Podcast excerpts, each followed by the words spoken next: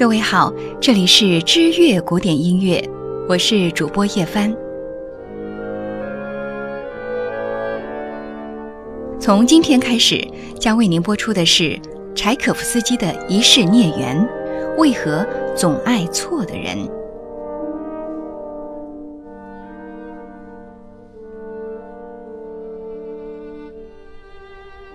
一八六七年。二十七岁的柴可夫斯基身心俱疲，在捎回家中的书信中，他这样说：“亲爱的小妹，如今我似乎已经行将就木，但你要知道，我还没有到三十岁。我这个年纪正应当考虑婚姻大事，可是对于我来说却出奇的艰难。亲爱的小妹，你知道我内心有多么沉重吗？”听说最后一根稻草会压断骆驼的脊梁，真不知道，如果再背负上家庭的负担，我会不会也被压垮？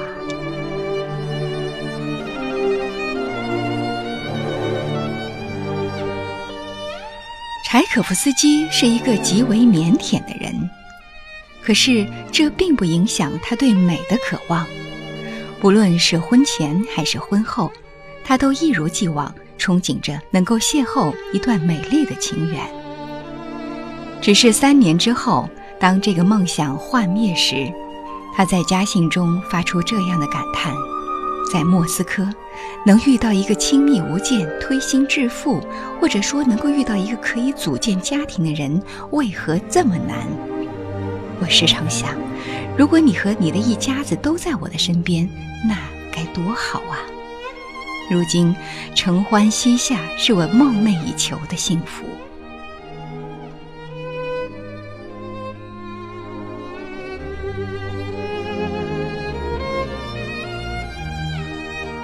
两年之后，在写给父亲的信中，柴可夫斯基这样说道：“亲爱的爸爸，我扪心自问，关于婚姻，我努力过，我一直在努力的去寻找适合我的女子。”可是我又怕婚后会反悔。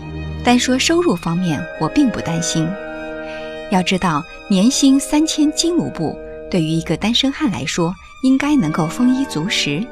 可为什么我总是入不敷出，总得向朋友们伸手借钱呢？一个人况且如此，如果我有了妻儿，又会怎样呢？其实老柴也曾经热恋过。那是和比利时的歌剧女星黛西莉·阿尔托，这是一位真正的美女，人见人爱，活泼可爱，曾经在欧洲轰动一时。那时柴可夫斯基三十三岁，阿尔托已经三十八岁了。这段恋情，柴可夫斯基像烟火一样燃烧了自己全部的热情。期间，他所有的心事都在跟家人分享。第一位当然是他的小妹。我亲爱的小妹，我和阿尔托很亲密，我从没这样爱过一个人。要知道，我还从未见过这么可爱的女孩子。幸福只和小妹一个人分享当然不够。他在写给兄长的信中也说道：“我尊敬的哥哥，请你以一位成年男人的深沉和稳妥来告诉我，我该怎样做才能使内心的压力稍稍减轻呢？”作为一个音乐家，我着实是一个可怜虫。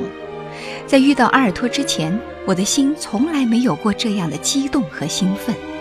我亲爱的哥哥，请你告诉我，这次真的是爱情降临在我的身上了吗？而不是魔鬼的魅惑。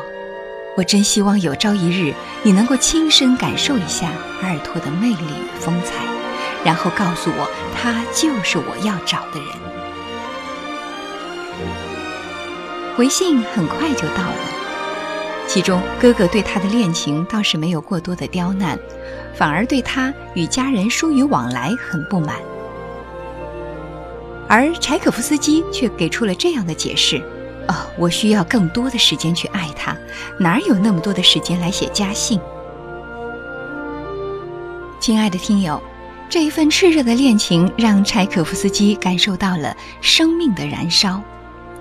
这一份热恋是否能够修成正果呢？